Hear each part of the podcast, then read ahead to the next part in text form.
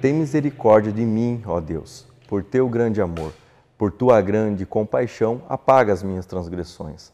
Lava-me de toda a minha culpa e purifica-me do meu pecado. Salmo 51, verso 1 e 2. Existem algumas manchas que são difíceis de serem retiradas. Não é qualquer tipo de sabão que consegue removê-las. Alguns produtos podem até diminuí-las, mas por vezes, na tentativa de eliminá-las por completo, de tanto esfregar, acabamos danificando o tecido. De uma maneira similar, acontece com a nossa vida. As manchas que maculam a nossa existência não são removidas de qualquer forma. E quando tentamos dar o nosso próprio jeito em nosso pecado, a situação não melhora em nada. Não conseguimos limpar a nós mesmos, pois a limpeza não provém de quem está sujo, mas daquele cuja alvura nunca foi manchada.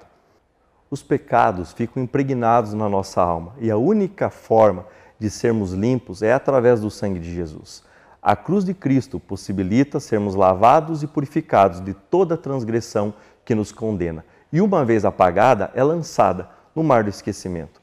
Para isso, devemos clamar ao Pai, que não nega sua misericórdia àqueles que se achegam a Ele com sincero arrependimento. Muito mais eficaz do que qualquer alvejante, o sangue de Jesus garante limpeza completa da nossa vida. Em Isaías 1,18, Deus diz: Embora os seus pecados sejam vermelhos como escarlate, eles se tornarão brancos como a neve. Embora sejam rubros como a púrpura, como a lã se tornarão. Independente das manchas que te sujaram, hoje você tem a possibilidade de ser limpo. Não tente dar um jeitinho naquilo que suja a sua vida, mas se deixe ser lavado pelo Salvador e exale o bom perfume de uma alma limpa.